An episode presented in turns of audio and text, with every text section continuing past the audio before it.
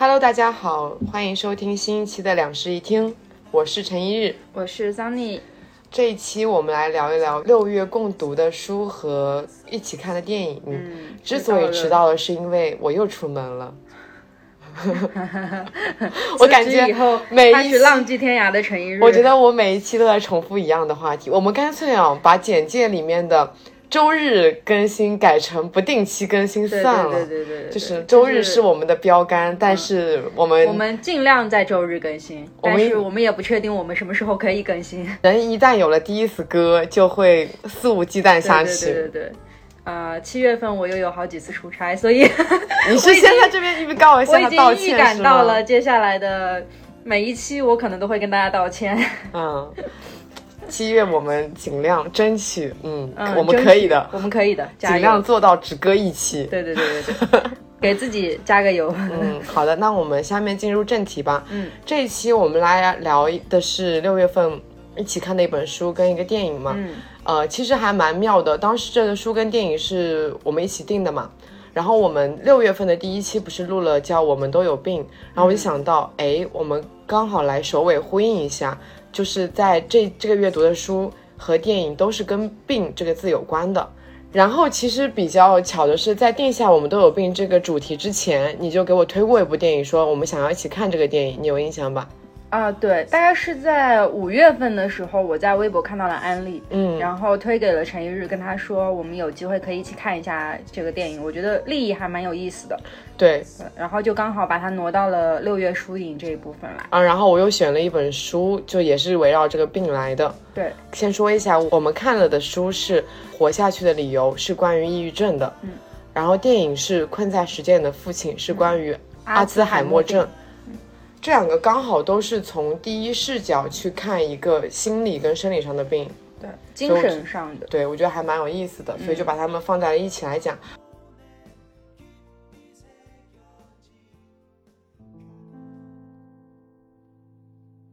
我们先来讲一讲这部电影吧，就《困在时间的父亲》，嗯，因为他其实这两年还挺红的，对，一个是因为他拿了奥斯卡，对。对，还有一个就是因为他最近有在在电影院上映，嗯所以我们其实有看到一些人已经分析过这部电影了，嗯，好。啊，我觉得先聊一下这部电影，就是它大概讲了些什么吧。不管说你看到还是、看过还是没有看过，我们先来讲一个，呃，它的背景这样子。当时这一部电影你推给我的时候，其实是因为那个博主安头写了一个，呃，从第一视角来感受阿兹海默症是多么恐怖的一件事情，对对对对，就是。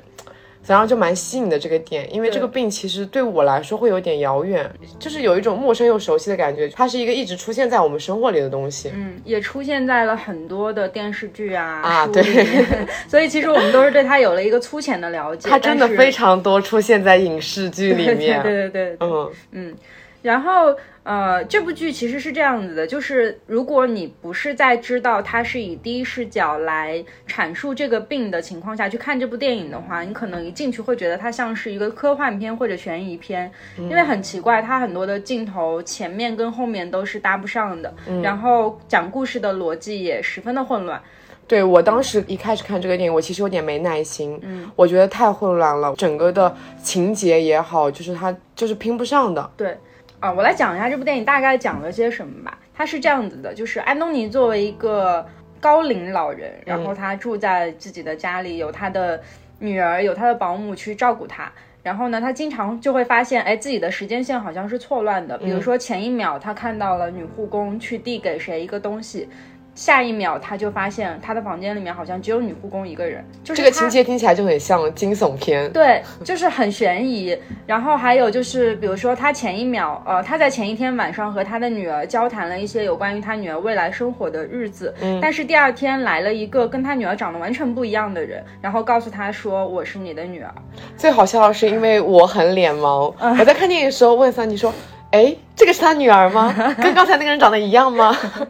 我跟男主人公陷入了一样的混乱之中。一样的困境。对，嗯，然后就是无限循环了非常多像这样类似的场景，就是前一秒我记得的事情，在后一秒发出啊发生了完全不一样的转折，包括整个房间的布置也不停的在发生变化。前就是在前一天那幅画明明还在壁炉上，后一天就不见了。嗯，然后它有一个椅子，就是明明前一天是没有在这里的，不知道谁就搬来了这里，放在了走廊里。对对，就是总之它是一个呃空间和人物全部都混乱的一部电影。然后呢，它整个其实就讲述了是安东尼他患了阿兹海默病之后，呃，陷入的一个叫做心理困境吧。以他的视角去展现他自己的精神世界里面人物的混乱、时间的混乱，还有空间的混乱。然后，其实我觉得这部电影整个看下来之后，就是我没有一种说我一定想要把它抽丝剥茧，把那些时间和空间全部铺开来，然后去盘清楚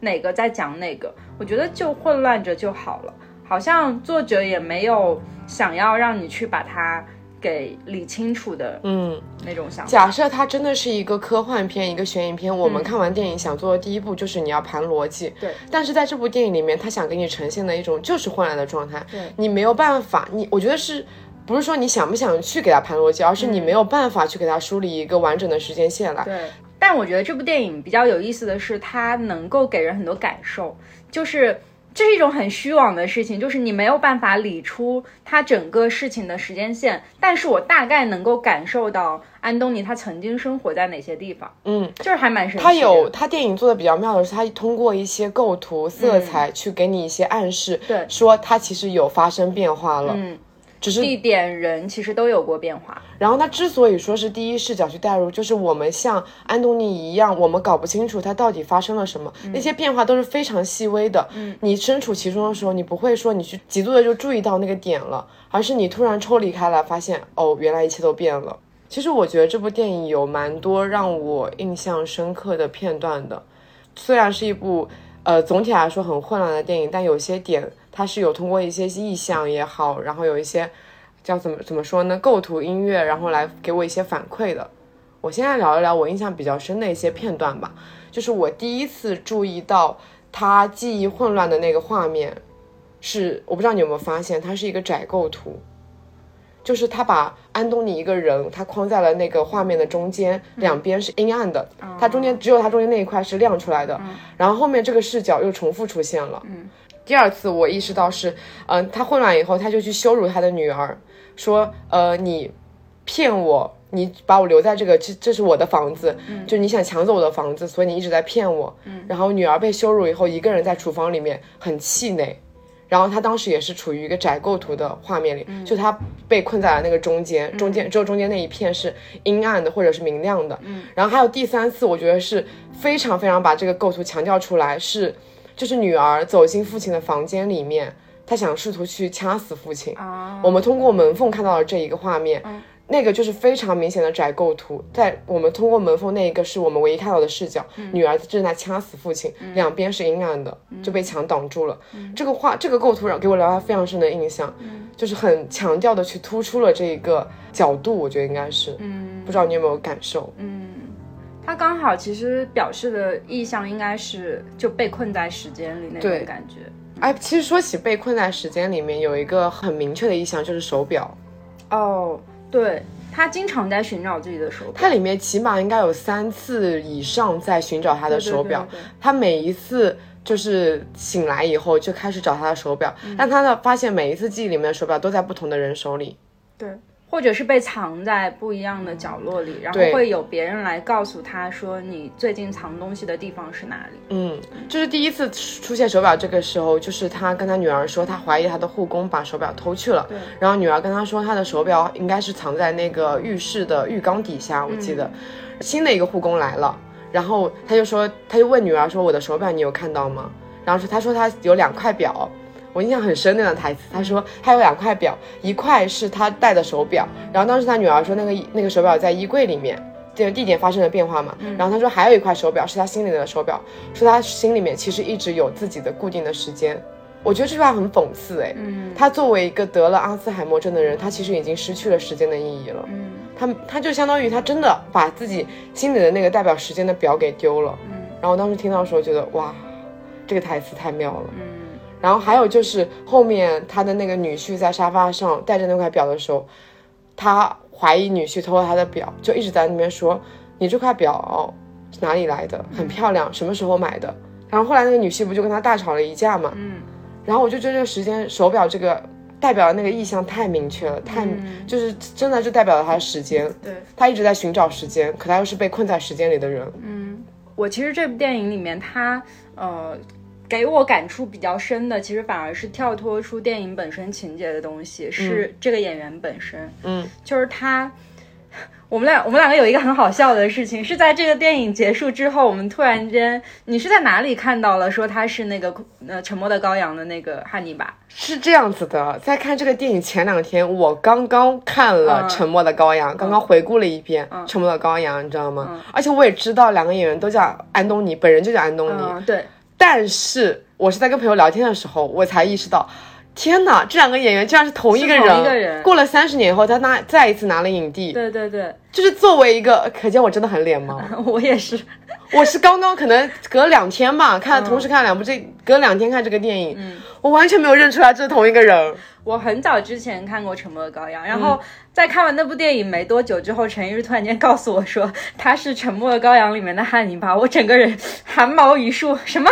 你在说什么？形象差的太大了，对差也太大了所以我觉得他获得这部电影，就是通过这部电影获得奥斯卡影帝，真的名副其实。对，演技非常非常的细腻，就可以用细腻来形容。我觉得我很少用细腻去形容一个演员的演技，就是他从。一开始的那种找不到时间的疑虑，嗯，然后再到中期怀疑别人的被迫害妄想症，再到最后那个部分的无助可怜，哇，就栩栩如生。他就一下子把你拉进去了，让你感觉你身边好像真的有一个这样子的父亲。对，而且我看完那部电影比较头皮发麻的事情是，因为他演的实在是太过于真实了，导致我没有办法想象我自己身边的亲人如果真的变成了这个样子，我会有多难受。所以那天晚上我有一点点失眠，就是想了很久，就是他的这个东西其实完全可以带入到现实生活当中。如果自己身边的亲人发生了这样的事情的话，我就觉得好恐怖啊！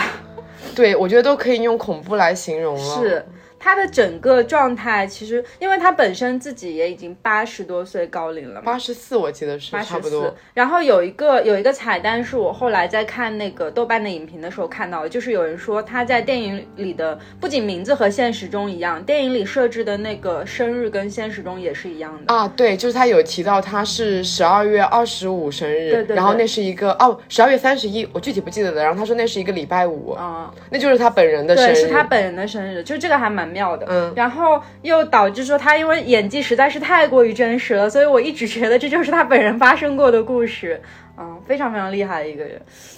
然后比较印象比较深刻的，其实我我印象比较深刻的是那一段被迫害妄想症，就是不管说他是怀疑女儿，还是怀疑护工，还是怀疑女婿，嗯，就是他所有的怀疑其实都来源于由于对于自己就是已经找不到自己而诞生的那种恐惧，然后他就觉得自己身边所有所有的人，全世界都要来害他，包括说像他女儿去掐他的那段画面，我觉得不是他女儿能干出来的事情。对，因为这是他的想因为这一段画面在后面再重复了一遍，啊，对，重复的画面，我觉得可能才是真实的画面。他女儿走进了他的房间，帮他盖好了被子，然后关上了灯，嗯摸了一下。他的脸，然后就走了。这才是真实的画面。对被掐掐死他那段，我真的觉得是应该是他自己的想象而不是的他女儿的想象。但是电影处理的比较巧的是，他在出现这个画面以后，掐死那个画面以后，嗯转到了他女儿那边，就让人觉得好像是他女儿真的想要这么干。对，其实你要想想，这是电影，是他的第一视角是他的。视角，所以完全不能够带入任何其他人的第一人称。嗯，然后呢，他的每一次被迫害妄想症，其实都代表了一些东西，比如说像他他在怀疑他女儿想要杀死他之后，其实按照正常的时间线，他应该就是被送进了疗养院。嗯，因为女儿还有自己的人生，所以他就只能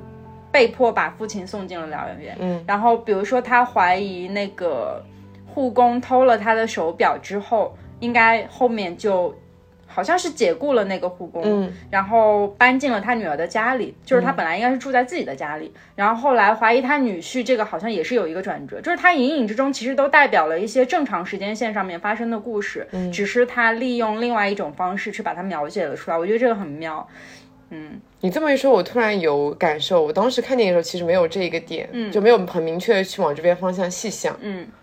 嗯，因为我平常在看这种，我看悬疑片会比较多嘛，所以我就经常会不自觉的去盘那个时间线，然后包括它里面的一些，呃，我觉得。对于我来说，就是切换时间跟空间的标志是色调，哎，对，它有发生那个暖色调和冷色调，非差异非常非常大。就是它有的时候房间是暖色调，有的时候是冷色调，然后还有还有那种中间，他应该不是有的时候，我觉得他可能这个整一个故事啊，嗯，给我们描述的，他就是按照一个现实生活正常时间来进行的。嗯，最前面他在自己的公寓里面是最暖的一个色调，嗯，后面他搬进了女儿的公寓，然后就色调色调。冷色对，然后最后他搬进了养老院，变成了一个全蓝的色调，就那个走廊里面非常的空旷，然后全都是蓝色的。嗯，它其实就是按照一个现实生活中的正常的时间线来进行了，嗯，只是他整一个思绪混乱了，嗯，所以他才会把最后疗养院的护工，呃，记忆挪到了前面，当成了自己的女儿。对，然后还有女婿其实也是医生，就是这些反转，他其实到最后就会让人觉得。哎，还蛮哭笑不得的。说原来是这么一回事，为什么前面发生的事情是这样子？其实，在最后也得到了一些解释。所以我觉得这个剧本写的还挺厉害的，他就把一切东西圆回来了。尽管他就有一种像在无序之中寻找一些有趣的东西。对，而且讲句实话，就是当你们看这部电影的时候，其实你们完全不需要去思考那个所谓的时间线，因为这部电影更重要的其实就是感受。你，我觉得你真的，你感受那个男主人公、男主角的演技，就会觉得。被带入了，对你去带入到他的那一些情感当中，他的那些无助、迷茫，觉得全世界都要害他的时候，你就会觉得哇，好恐怖啊！他的眼神真的太会演戏了，对，就是他，他所有的演技巅峰，我最喜欢的是最后那一段，就是他在那他趴在那个护工怀里说我的叶子快要掉完了的时候。就是他当时是有一点像是回到了婴儿时期，他在那边找妈妈。对对对，就时间想回家，时间再一次进行了一个非常大的跨度的转变，他一下子变成了一个小孩。嗯，那一段我真觉得太动容了，我感我我那时候已经哭了，你知道吗？就是就是他一个八十多岁的老人，真的演出了那种小孩子的无助感。对。就很无助，嗯，然后我在看那部的时候，其实脑子里面疯狂在混杂我之前看过的一些书跟电视剧里面，就是有一些老人他在呃得了这个病之后，就开始回忆自己童年的事情，然后他他们就会忘记自己还有个女儿，什么忘记自己。呃，已经是一个老人这样子的事情，然后我才突然间明白哦，为什么会时间跨度穿越那么多？因为其实我以前是很没有办法理解阿兹海默症，嗯，怎么会有这样的时间跨度的？就是我觉得你可以遗忘，但是为什么时间跟空间会混乱？而且这个当中混乱又是一个怎么样的逻辑？我们好像都是没有办法去无从了解的，因为就是我们可能对阿兹海默症这个东西听过很多遍了，嗯，但是没有人来告诉我们它到底是什么样东西。他给我们的几个标签就是说，呃，他会记忆发生一些缺失，他会不记得女儿什么什么的，他甚至可能会回到很小的时候，觉得自己还是个小孩，但是没有人来给他做一个更一步深入的解析，就是。没有告诉我们它到底是发生了怎么样的一个混乱的变化，怎么样一个混乱的模式。但这部电影就给了你一个非常的，呃，怎么说呢？一个非常具体的解释，告诉你阿兹海默症是这样子的。对，它像是就是给了我们一个模型，然后让我们在那个模型里面去走了一遍这个病症。嗯，但事实上就是现实生活当中，阿兹海默症还是没有找到任何医治的方式，所以说它应该是这个世界上就是最。最恐怖或者也是最慢的一种病吧，嗯，只能慢慢的把人推向死亡，把人推向时间的尽头，或者说是记忆的一个困境。这个病是不是只有年纪大了才会得？对，它是它其实就相当于是一种衰老的疾病。对我看过一个研究，我印象应该是六十五岁以上的人开始会患有这个病症，就是在那个年龄之下的人是没有的。那真的很无奈，就是衰，就是你本身衰老已经是一个没有办法逆转、没有办法挽留的事情了，在身体衰老的同时，你还要面对一些记忆的缺失，甚至混乱，嗯，这个太无助了。是，而且我觉得不仅是作为老人本身吧，其实以我们的角度来思考的话，最无助的可能是身边的人。嗯，就是这就是我看这部电影最大的触动，是在于在那个几个小时之后，我一直在思考。呃，因为我自己现在身边有一个案例，是我的外公他中风了，然后其实也已经有一点点说不清楚话，记不太清楚人了。嗯，所以我妈她跟我讲说，我外公再过几年可能就会有一点点不清晰，就有可能真的会得阿兹海默病，反正就是还概率还蛮高的。所以我那天晚上就反反复复去想了很多这种场景，去设想这种场景，如果他不认识我了，或者如果。他谁都不记得了，我会怎么样？嗯，反正就觉得还蛮恐怖的。实质到最后，我都没有思考出来说我能够接受这件事情。哦，那其实我跟你有相似的案例，嗯，就是也是我的外公，嗯，他是先有了身体的疾病，然后必须躺床嘛，嗯，但是再过一段时间后，他又得了中风，双重的疾病，嗯，让他只能在床上，并且记忆非常混乱的躺在床上，嗯，然后。呃，我其实很少去看他，因为我跟外公没有很亲，然后就是一些细枝末节都是通过我外我妈妈给我传达的。我妈妈就是有时候会跟我说，你外公已经不记得什么什么事情了，你外公在某一天突然念起了你去世外婆的名字，嗯，然后你外公就是好像都不认识我了，啊，就是通过我妈妈去了解了一些细枝末节的。然后我外公是去年去世的，嗯，在他去世前那那段时间我去看过他嘛，嗯。我发现他真的不认识我了，他真的不认识我了，他不知道我是谁了。嗯嗯，他可能还知道自己有一个，就就有一个孙，有一个外孙。嗯，但是他已经认不出来我是那个外孙了。嗯嗯，那你当时是怎么应对这个场景的？我我当时非我当时其实有点，我很想逃离那个氛围。嗯，我觉得我没有办法再待在那个氛围里面。就是你再待下去，你就会自己自己会情绪失控，然后我就逃开了。嗯，尽管我对他可能没有那么亲，我对他留下的所有的记忆都在很小的时候，嗯，我们相处的一些片段，因为长大以后几乎就没有怎么呃有过交流了嘛。嗯，但是当你处于那个环境的时候，你发现你的亲人不认识你的时候，我第一反应是想逃。嗯，嗯，就，哎，就很难描述那种心境了。嗯。因为我到后来的设想就是说，既然呃得过阿兹海默症的老人他会困在无数个记忆的碎片或者片段里的话，那后面的每一次看望都会尽全力的去跟他解释我是谁，我希望你还能记得我。那其实我就有可能还存在于他一些记忆的片段当中。嗯嗯，其实这个就。其实我一开始啊，我原来对阿兹海默症的理解是他的记忆在倒退，嗯，他就像是一个在走，嗯，时光机的人吧，他在慢慢的回到过去，嗯，但我看了这部电影才知道，原来他的他的记忆是不定期的，嗯，你不知道你自己会出现在哪一段回忆里面，对。这个感觉是更恐怖，就好像你在一个失重的宇宙里面，嗯，你不知道自己会出现在哪一片里，嗯，你不知道你等待你的是一个黑洞还是一个正确的轨道。其实就相当于是把我们前面的人生全部割裂开来，然后比如说我现在这个时刻眼前发生的是我十七八岁那一年发生的事，然后一下子跳到了下一个时刻，就是我二十二三岁时候发生的事，这很恐怖，因为你的整个人生时间线是有前因后果的，嗯，可是。当他们真正割裂出来，以一个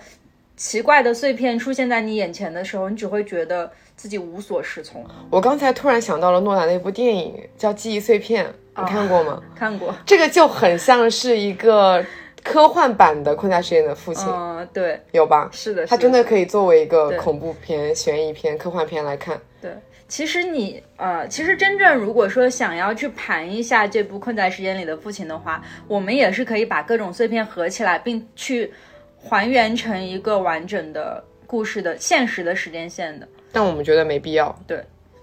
这部电影的魅力就在于它在混乱之中向我们传达的一些意象。嗯。而且，其实他在混乱之中也讲，也真的就讲述了一个人的一生。嗯嗯，那种混乱感受得到，那种混乱才是真实的，对，才是让你有所感触的。假设他非常非常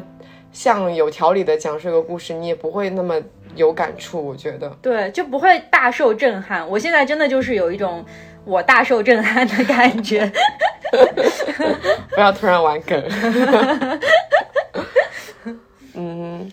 哦，我想到了一点，就是这个电影其实还有处理的蛮妙的地方，除了它的色调、它的构图以外，嗯，就是一开始的时候，女儿走在街上。然后他那个音乐噔噔噔噔噔，我乱哼的，但就类似于这样子，每一个都非常重的一个音节的去表现那段音乐，然后就是一种很激进的、很突兀的状态进入了我那个电影的视角，然后那个男主人公摘下耳机，世界变得安静了。嗯，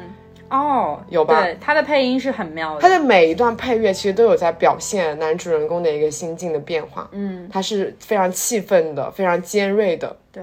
包括后来的一些爵士舞曲啊什么的，然后表示他的欢快和被害什么的，反正就是你其实很容易被带入到这个电影里面。我觉得他，呃，就是你甚至不用去思考说你在看电影这件事情，如果你开始了的话，就只管享受它就好了。嗯嗯。最后，我还想讲一点的是。嗯，在电影最后一幕的时候，他不是回到了婴儿时代？你刚才有提到吗？嗯，他刚刚提到说我的叶子快掉光了。嗯，然后我记得下一秒他就切换到了窗外，窗外是一个景色很好的公园。嗯，那个公园都是绿叶，非常郁郁葱葱。嗯，然后就是你一下子感受到了人生的一个对比。嗯，外面是才刚刚开始的世界。嗯，但是你这边的世界已经快画上终点了。嗯。在豆瓣影评里面，我一个蛮喜欢的影评人叫哪吒，嗯，他写了一句影评，很短但很有力。他说：“窗外郁郁葱葱，我的叶子却掉光了。”哇，就是一下子就有那个这个很强烈的反差感就冲上头皮。嗯，叶子这个意象，其实当时我们学语文课文的时候就有提到过，嗯，就是感觉有很多那个经典的那个最后一篇常春藤叶，对对对，它那个叶子其实就有代表生命的意思，是。我觉得这一点也很妙，就在电影做了一个这样的处理。他没有告诉我们这个老人最后会变成什么样子，但是我们已经明了他的结局了。对，窗外郁郁葱葱，但是它叶子只剩下可能最后一片了。嗯。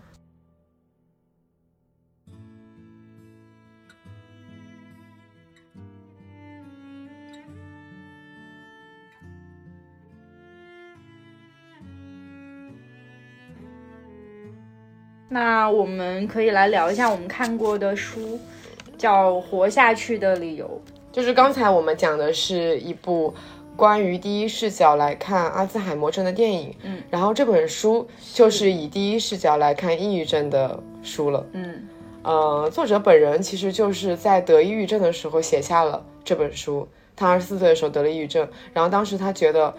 反抗抑郁症的其中一条途径。就是写东西，这不是他第一本书，他之前写过一本书，然后在他得抑郁症以后，他觉得应该把这一既然已经得了这个病，笔是你的武器，你应该把它写下来去对抗。其实不仅仅是他的一本患病当中的日记吧，更多的是帮助他走出来的那个方式。对，所以其实还挺有意思的。比较幸运的就是他作为一个得过抑郁症的人，他自愈了。对，他是，而且他没有靠药物治疗。他有，他有，他有，他有一部分时间有药物治疗，但是他发现药物治疗对自己没有什么特别大的用处，嗯，所以后来找到了适合自己的治疗方式，然后彻底从这个病症当中走了出来。他有通过瑜伽啦、冥想啊、写作、阅读、听歌之类的，积极的人生状态，真的非常。所以我觉得他虽然是一本讲抑郁症的书，嗯，但是它整体的基调还是很轻松的，嗯，因为我几次都是在睡前读它嘛，嗯。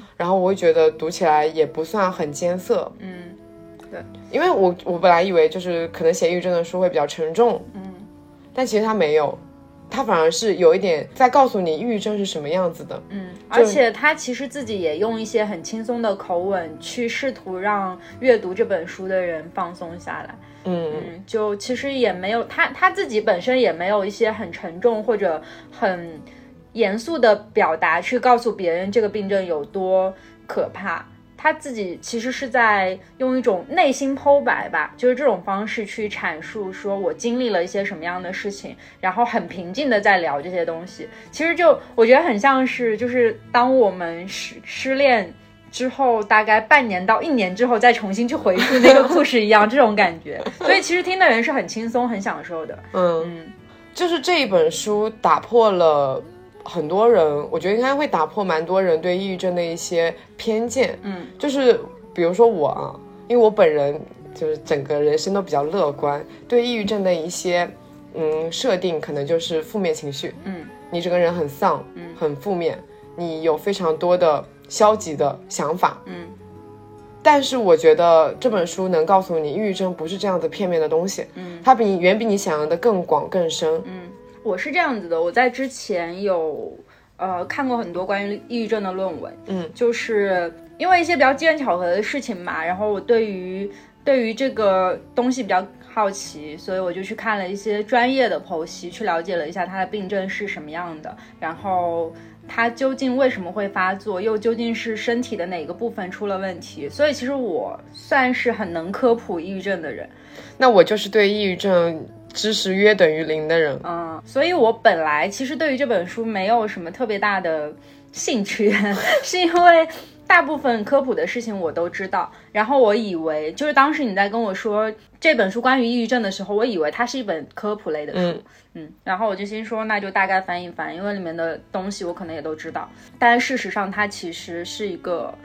很日记向的纪实。对，他在后面有写到说他很感谢他的编辑，编辑容忍了他对这本书有各种题材的集合啊，因为它真的很像一个日记，你。就是，所以我们很难概括他到底写了什么东西。他就是像写流水账一样的告诉你，他今天的心情变化是什么样子，他今天发生了什么事情。嗯，他就相当于一个日记的载体，你不会规定日记的载体是议论文还是散文还是什么。嗯，他就是非常各种的很，他有可能是诗，嗯，有可能是一些记录，有可能是一些摘抄片段。就是我印象其实很深的是，在很后面的一篇，他写的是。那些让自己心情愉快的事吧，好像，然后就列举了两大篇这个世界上非常愉悦的意象啊，我好喜欢那一篇，对对对对。但其实它根本就不是一个文学创作的方式，它其实只是一个便签或者什么，对。然后就是假设它是一本正常的出版的非关于抑郁症的书，我讲很烂，对，太水了，对的。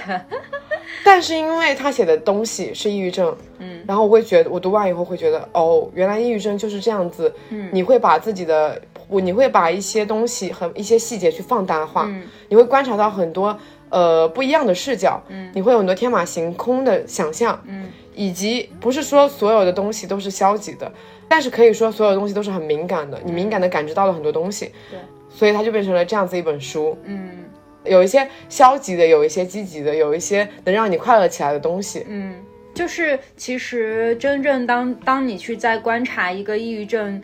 病人的时候，有的时候你会发现他可能只是呆坐在一个地方很久，但事实上在他的脑内那一分钟里面已经出现了无数个世界。这个也是我之前科普的时候有接收到的一个概念，就是他们在生病的时候。呃，脑神经细胞会无限的放大，包括各种感官、触觉，然后视觉、味觉，它全都会放大到非常细微的地步，然后去找到这个世界很细枝末节的东西。啊，就是所以他在里面其实有列举到一些名人，有一些作家，甚至政治家，对他们之所以可能会有这些成就，有一定程度上是。归功于抑郁症，对，就是因为抑郁症，所以让他们有一些更深的思考，嗯，更广泛的思考，对。一些你如果说你正常生活没有办法触及到的面，嗯，就是因为写作也好，艺创造艺术也好，它是需要敏感的，对。嗯，它需要你对于这个世界的感知力比别人要强很多，你才能从各种细节当中去呃抽出，不管说是人生的道理也好，或者是你自己的感受也好，嗯，所以还挺奇妙的。它里面就有提到过蛮多次卡夫卡的，嗯，就是卡夫卡是非常典型的抑郁症代表，对，是抑郁症患者。嗯，然后你就会觉得，哦，原来抑郁症不是这么，嗯。就不是这么单一的东西，它不是说只能给你带来负面情绪。当然，我们知道它是一种病，它是不好的。但是你不要一味的觉得它就是完完全全没有优，哎，不能说，感觉有点像政治悖论。在那，就是我觉得他有提到一些，虽然是精神痛苦，但是有很多人把这些精神痛苦化为了一些积极的东西。嗯，所以其实当抑郁症发生之后，它还是会有。最终的走向的。就是有一些人他可能会真的走向那个困境，但有一些人会试图去从那个困境里面挣扎出来。嗯，其实患抑郁症的概率是非常高的。他书里面有写到一个数据是五分之一，比我想象中的高很多。是。因为我小时候以为身边所有人都不会得抑郁症，抑郁症就是个对我来说很遥远的词。嗯，就是其实它非常不遥远，而且我觉得其实抑郁症更多的是像感冒一样的东西，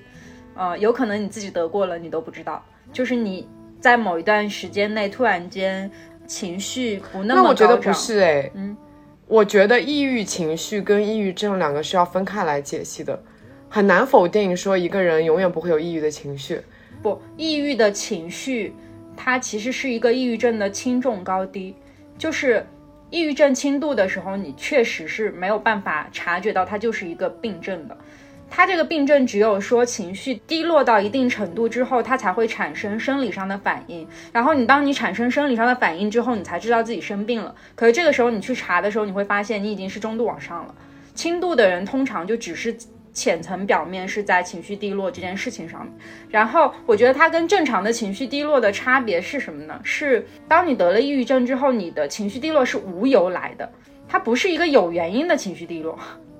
所以有些人他察觉不到，他就会觉得他试图去从自己身上某一个经历里面找出了那个原因，然后他就自愈了。你让我开始怀疑我自己有没有过得过轻度，不要怀疑，不要怀疑，你就是一个乐观的人，不要去怀疑这种事情。但是事实上，它真的是一个很高发的病症，而且我在一些论文里面有看到过，说实际上真正去寻求就医的抑郁症患者是非常非常少的，就是可能它只占整个抑郁症病症当中的三十到五十。但是我会觉得现代人哦，嗯，可能是因为。更容易进展到一个到中度的，就觉得自己没办法自愈的阶段，嗯，所以我觉得反而寻求医生的概率变高了。对的，对的。他大家开始重视这个东西了。而且当抑郁症它逐渐在社会上普及之后，大家就会觉得它没有那么可怕，因为我好好的吃药，好好的治疗，其实我是可以把自己治好的。它不是一个像刚才我们提到的阿兹海默症一样，是一个不治之症。嗯，它是一个可以自愈的。你看我们看这本书的作者，他就自愈了。对，而且他自愈的概率其实还蛮高的。嗯，其实你没有完全的自愈。你也能在其中找到一些积极的东西，嗯，而且其实当代人，我觉得就是很多人开始去追求精神上的东西，会更多过于物质上的东西嘛。就我们这一辈人，嗯，那我们这一辈人其实察觉出自己得抑郁症的概率也会比以前的人要更多。就是为什么？就是我们很少听到我们自己的父母或者是叔叔阿姨得到抑郁症，他们即使得了，好像也不会公然的去把它。说开来，对，嗯，然后他可能仅仅只是自己怀疑一下，但是也不会真的去寻求帮助。但是你会就会觉得同类人里面，好像哎，你你有抑郁症这件事情还挺常见的了。就包括我身边就有几个是明确的自己看求通过看医生，然后确定自己得过得了重症抑郁症，并且现在还需要靠药。嗯，就这些就已经是个比较常见的事情了。对。而且当代对也是因为太过于追求精神，所以其实导致患病率还是有在上升吧。太依赖于精神是什么意思？不是，就是呃，在我们的上一辈，他们其实物质条件不是很好，所以他们大部分的时间都忙于求生。那你在求生的过程当中，其实就没有那么容易去注意到自己精神上面会产生情绪低落。就是我们其实更重视自己的一个精神世界了。对，所以其实反而越丰富，所以越容易嗯想太多。越丰富就越敏感，越敏感其实就越容易陷入到那个困境里去。其实跟物欲也是一个原一个道理啦，就是你物质生活越丰富，你就越容易迷失在其中。对对对，迷失在金钱的困境里。突然突然懂了有钱人的烦恼是怎么回事，这还蛮好笑的。然后我有我有一个比较想聊的事情是，这本书里面有一部分让我很深受触动的事情，就是我不知道你记不记得，他有一篇是非常详细的描述了他一个人从家里去商店买牛奶和酵母酱那个事情，就是他从他的那篇是非常非常细节的，他从。从家里迈出去的第一步，到他看到看到超市，到他走进超市去寻找那两个东西，再到他拿到那个东西去给那个售货员，所有的心理的恐惧，迷茫，所有对于细节的感知，他全部都写在了那一篇里面，非常震撼。你一个正常人从家里走到商店里去买牛奶，只有五分钟的距离，而且。对，五分钟的世界里面会发生什么？就只会发生我买了一瓶牛奶，嗯。嗯，然后今天那个售货员最多就是我今天看到的售货员长得是什么样子，是一个女孩还是一个男孩，最多就是这样。可是他在五分钟里面可以感知到整个世界的变化。我印象蛮深的是他那一段，他在货架上面寻找他要找的东西，嗯，但是他路过每一瓶东西的时候，他都引发了一些遐想，嗯，就好像，呃，是一个被害妄想症的 Max 版，对，就是他会觉得，就比如说像我们正常人看到一个商店的门、商店的牌子，就会觉得、啊，我到了，我要进去了，但他会感觉一种很深很深的不安。然后这种不安，他会吞噬他，包围他，然后让他觉得自己在一个非常不安全的情况下，他接下来走的每一步，他都要给自己一个巨大的鼓励，嗯才能够往前走，才能够去拿到那个牛奶，去结账，然后再回去。当他真正回到家的时候，整个人就已经精疲力竭了。所以，其实当我们不是很理解为什么抑郁症的患者起床做一件事情这么艰难的时候，是因为我们没有想到过。他们在起床的，就是行动的这一部分时间里面，到底都经历了些什么？还蛮震撼的。就是这一篇，它算是我整个看下来印象非常非常深刻的一篇。然后它后面其实还有一些联动，是他慢慢在自愈的过程中，他会他会慢慢的感受到这五分钟对他来说其实好了很多。嗯，他能自如的跟售货员找钱了，对，他能非常快的找到那个货架上的牛奶了。嗯，你能感受到原来自愈是这个这样的过程，嗯是有你变轻松了，嗯。你的思绪变得轻松了。对，所以其实这这本书的前半部分还蛮还蛮沉重的，一定程度上还蛮沉重。我有看到一些人评价说，抑郁症患者在看前半部分的时候，因为代入感太强而有发作，但是读到后面的时候就觉得好转了。对，豆瓣里面有这样子的人有评价到，但我还是不太建议抑郁症患者去读这本书。这本书更适合像是你身边如果说有抑郁症的朋友，嗯，或者是亲人，你可以去读一读。如果你需要去陪伴一个抑郁症病人的话，你可以去看一下他的视角里会发生什么样的故事。里面有提到说，抑郁症其实陪伴在抑郁症身边的人是一件很难的事情。对，他所以他非常感谢他的父母以及他的女朋友一直不离不弃的陪伴他身边。嗯然后他就是我觉得印象比较深的是他的前面扉页的时候还写了献给他女朋友的名字，对，献给安德利亚。嗯，给感觉在挺浪漫的。对，嗯他其实有多次的提到，其实让他治愈的有一部分原因是因为爱，嗯。就是因为那些没有放弃他的人，所以他坚持下来了。哦，我有一篇很喜欢的小短篇，嗯，就是他这个是他在最后的时候写的一篇小短篇啊，名字叫自助。然后呢，他写了六个如啊，何、我有印象。如何时间，分别是如何停止时间，他写了亲吻；如何时间旅行。阅读如何逃脱时间，音乐如何感受时间，写作如何释放时间，呼吸，非常美妙。我跟你就是讲，嗯这本书在网上流传最多的片段，一个是这个自助，嗯还有一个就是后面的给，就是呃四十条建议和那些让他啊享受的一些事情。对对对，这些是在网上流传最多的。嗯但是我觉得你应该就是看过那些话的人，应该再回来看看这些书。嗯，是经过了前面一些非常复杂的心路历程以后，对他才得到了这些感悟的。嗯他不是说一开始就是有这些，潮去告诉你有这些东西。就是因为他的他的很多感官被放大过，嗯他才能这么细微的去感受那些事情的美好，他才能享受那些事物。嗯，就是你能从一个低谷，然后回到了一个平路上面，你会觉得哇哦，身边所有的东西，连一棵草都是值得你停留的。嗯，对，其实最美好的事情是在于，就是当你最开始沉，就是沉溺在细枝末节当中，觉得这个世界很恐怖、很阴暗之后，你回到了这个很美好的世界，而你却还拥有那些感知，然后你就寻找到了生命真正的意义。所以治愈真的是一个非常美好的词。对，就是他最后的几篇，其实我都看得很开心。最后的几篇，包括说这个世界上很美好的一些意象啊，可以给大家读一下，嗯，那些让我感到享受的事物。那这一篇我特别喜欢，在那反反复复看了好多遍。这一篇我有我有誊抄过，哇，那些让我感到享受的事物，然后它下面写了括弧，在我以为再也无法享受时，哇哦，哇哦，日出日落，那在漆黑天际闪耀的千万颗恒星和他们所照耀的世界，书、冰镇啤酒、新鲜空气、狗、马、发黄的瓶装书、凌晨一点的肌肤相亲、绵长、深情、意味深长的吻、短促、浅谈、礼貌的吻（括号所有的吻），又被磕到了。嗯，冰凉的游泳池、海洋、河流、湖泊、峡湾、池塘、雨水坑、熊熊燃烧的火焰、酒吧里的饭菜、坐在户外吃橄榄、电影院灯光暗下来时，腿上放着一桶温热的爆米花、音乐、爱、不加掩饰的情感、盐池、游泳池、花生酱三明治、意大利温暖黄昏的松柏味道、长跑后喝水。以为自己得了病，最后发现是虚惊一场。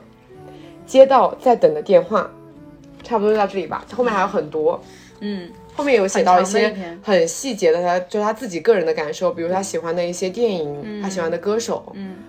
嗯，这篇其实是一个我觉得看着能让人滋生笑容的一篇，就你我觉得它里面其实很多东西都是我读完一遍我记不住的，嗯，但是我会想要反复阅读的。对。而且当你在读的时候，其实你的脑子里就幻灯片一样的在真的在去重复那些，就你有感受到你在享受那些画面，嗯，特别好。但那些其实都是非常的日常的东西。嗯，你说冰镇啤酒、日出日落是不是很日常？游泳池是不是很日常？对。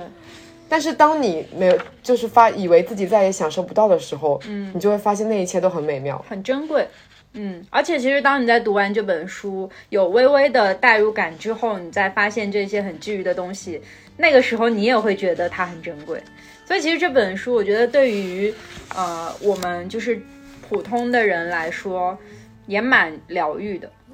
对，我觉得它虽然是一本关于抑郁症的书，但它完全不尖锐。嗯，它不像，因为你读过很多科普嘛，对应该蛮多科普会跟你严肃的说抑郁症是什么样的一件东西。就是它会让你会是一个以数据和科学理论堆起来的东西它。会让你觉得有一些沉重感，对。但这本书你不会有那种沉重感，你反而会觉得它很温和，尤其是你发现是可以自愈的时候，嗯，你会觉得它更温柔了，对，而且充满希望。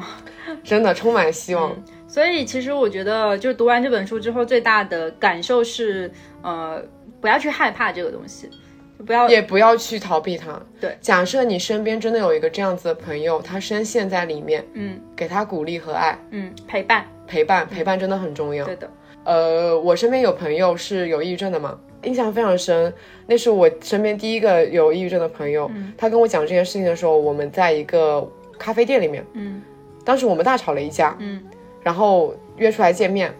他面对着我跟我说了一些他以前的事情，我当时一下子哭了，嗯。我当时说不出，完全说不出来任何安慰的话，但我当时有愧疚感，我说我不知道你这样子的情况，我不应该跟你吵架的，嗯。但是后面我们还是经历了无数的争吵，但就是嗯，每一次争吵我都会觉得我受不了你了，有一个心理治疗就是专业程度很高的一个医生，曾经给到过我一个建议，嗯就是你该怎么样去陪伴一个抑郁症病人，请你把他当成一个正常人就好了。对，所以我就。渐渐的淡忘了他有抑郁症这件事情，我们还是照样的争吵和好，争吵和好。忘记他有这个病症，然后你不要去以一种特殊的视角去照顾他，他会自己嗯包括在自己好的。包括在这本书里面，其实你看到那个安德利亚，嗯，就他的那个恋人也会跟他发生一些争吵，对，但是最后的结局都是好的。是的，他最终还是会意识到说那些其实都是对他的关心和我知道你得病了，但是没关系，你我知道你会好的，嗯，就是这样子一种坚持跟陪伴。陪伴不是说你永远的默默的，就是一味对他好，嗯，而是你把他当成一个正常人。对，还蛮沉重的。今天这一期，对，就两聊了两个病。嗯哎、其实它里面有有提到一个关于抑郁症是什么的一篇，哦，科普项的我有看到，不是科普项哎，啊，它里面有些有写到科普，但我我觉得我作为一个外行人都觉得它里面的科普没有很深入。嗯，是很浅层啊。对，很浅层。它其实主要是在于它剖析自己的一个抑郁症的过程。嗯，然后告诉大家，就是这个病症它是一个什么样的病。嗯，它里面有提到有一篇是关于抑郁症是，它里提到了一些很黑暗的词，嗯，叫做抑郁症是内战、黑狗，嗯，黑洞，隐形的火，高压锅，内心的魔鬼，监狱，缺席，中兆，大脑操作系统里的恶意代码，平行宇宙，一生的战斗，死亡的副产品，活的梦魇，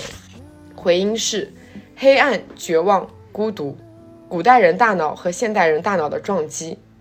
痛苦的要死。嗯，这每一个词读下来都会觉得很极端，很困境。嗯嗯，然后他还说，抑郁症还是比你渺小的东西，它一直都比你渺小，即使有时候感觉上很庞大，它在你体内运行，你不在它体内运行。抑郁症也许是天空上飘过的一片乌云，而你是整片天空。乌云出现之前就有天空了，乌云脱离了天空是不能存在的，而天空没有了乌云依然是天空。就好像我们如果现在正在经历一场大雨，头顶是一片乌云，但你要相信你是那个天空，你有权利去操纵这片乌云什么时候离开。嗯，当乌云离开的时候，又是一个晴天。对，所以希望所有得抑郁症的人都能雨过天晴。嗯，哦，里面还有一个我也很想分享，是吗？是他有在网上跟大家收摘录说，呃，你活下去的理由什么？就是哦这篇文章不就有很多网友回复了对这篇不就叫活下去的理由吗？然后他有跟很多网友征集说活下去的理由是什么？嗯我们请三妮来给我们读一读里面活下去的理由。可以啊，这每一条我都觉得很治愈。是的。它它其实就是一本很治愈的书。死掉之后留下的空洞会比活着承受的痛痛苦更大。那些浓雾散去的时光，一片晴好。过了十二月二十一日，白天就越来越长，在黑夜里，我紧紧抓住这个信念。我还没去过冰岛，我的骨灰将撒在那里，这个好浪漫。因为选择了另外一边，就无法挽回了。嗯哎，这个这个我很喜欢。清新的空气，狗狗忠实的爱。早上总是得遛狗。哎，那我突然想到，哎，我之前有问过我一个抑郁症朋友，就如果说，因为你猫猫肯定你也知道它只能活十几年嘛，对，在你猫猫活着的时候，你不可能去死，但如果当你猫猫去世的时候，你会怎么办？嗯，他说他还没有想过这件事情。我说那要不这样子吧，你在知道猫猫快要去世前，赶紧先 另外再养一只新的猫猫，嗯 就是不断的通过猫猫来延续自己的生命，对对对对，也是一个办法。嗯，可能还是要靠自己的选择吧。这篇用最后用他的最后一个网友发的这个来结尾好了，叫“以前我挺好的，以后我也会变好的你没有读到我最喜欢的那一条，哎”。那条，哎，你不懂我，这句话很浪漫哎。嗯活下去的理由，因为七乘以十的四十九次方个原子再也不会这样排列组合了，这是个只有一次的特权。啊，不觉得很浪漫吗？就是人生只有这一次，得换一种说法。嗯，还好，可能是因为我是个理科生，没有什么特别大的触动。你不懂我。OK，那我们就差不多聊到这里。嗯，总之就是今天推荐的这部电影和这本书，我们都推荐的是，如果你身边有类似的病症，或者你想了解这个病症，嗯，你可以去看他们。嗯，但如果说你本人就在这个困境里面，还是不要去看的好。还是不要去轻易触碰的好。嗯，因为我感觉对还在这个病症里面的人来说太痛苦了。嗯，它其实是一次重蹈覆辙，有点像。嗯，当然我们就是希望所有的人都可以痊愈，嗯，就是重新感受这个世界上最平常的快乐跟最渺小的事物。嗯，好，那今天就讲到这里，嗯，那我们下期再见，下期再见，拜拜